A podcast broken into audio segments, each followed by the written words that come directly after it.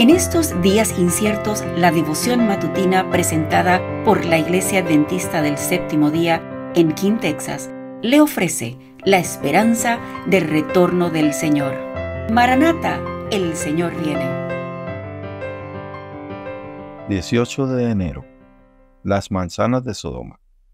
Lávense, límpiense, aparten de mi vista sus maldades, dejen de hacer el mal, aprendan hacer el bien.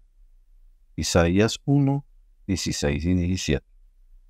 La ignorancia y el amor a los placeres y los hábitos pecaminosos que corrompen el alma, el espíritu y el cuerpo, llenan el mundo de lepra moral. Un mortífero paludismo espiritual está destruyendo a millares y decenas de millares. El hogar cristiano, capítulo 55, página 317. Mucha gente vive sumida en el pecado, angustiada, sin ánimo, oprimida por el dolor, la necesidad y la incredulidad, afligida por enfermedades de todo tipo, tanto del cuerpo como del alma. Su mayor deseo es el de consuelo para su dolor y Satanás tienta a la gente a buscarlo en la concupiscencia y esos placeres que conducen a la ruina y a la muerte les ofrece las manzanas de Sodoma, que se convertirán en cenizas en sus labios. El Evangelismo, capítulo 17, página 414. Se me ha presentado un espantoso cuadro de la situación del mundo. La inmoralidad cunde por doquier. El libertinaje es el pecado característico de esta época.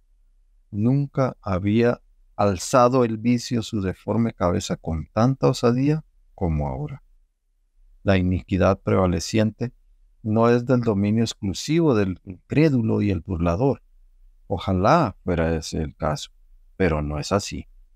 Muchos hombres y mujeres que profesan la religión de Cristo son culpables.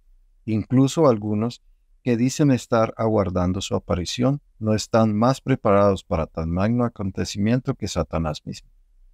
No se están limpiando de toda inmundicia han servido durante tanto tiempo a su concupiscencia que sus pensamientos son por naturaleza impuros y sus ideas corruptas.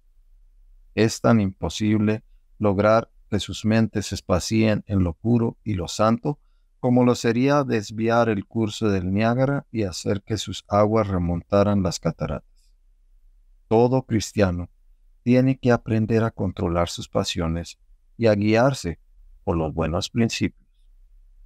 Si la inmoralidad, la corrupción, la infidelidad conyugal, el crimen y la delincuencia están a la orden del día entre los que no conocen la verdad y se niegan a ser regidos por los principios de la palabra de Dios, es prioritario que se les ofrezcan un camino mejor y más noble a aquellos que dicen ser discípulos de Cristo y estar entre estrecha comunión con Dios y los ángeles.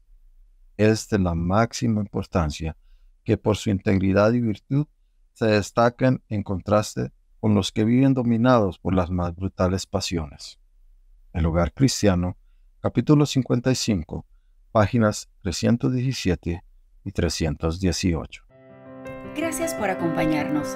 Comparta con otros esta bendición y recuerde seguirnos en las redes sociales y visitar nuestra página web. La información la puede encontrar en las notas del episodio. Bendiciones.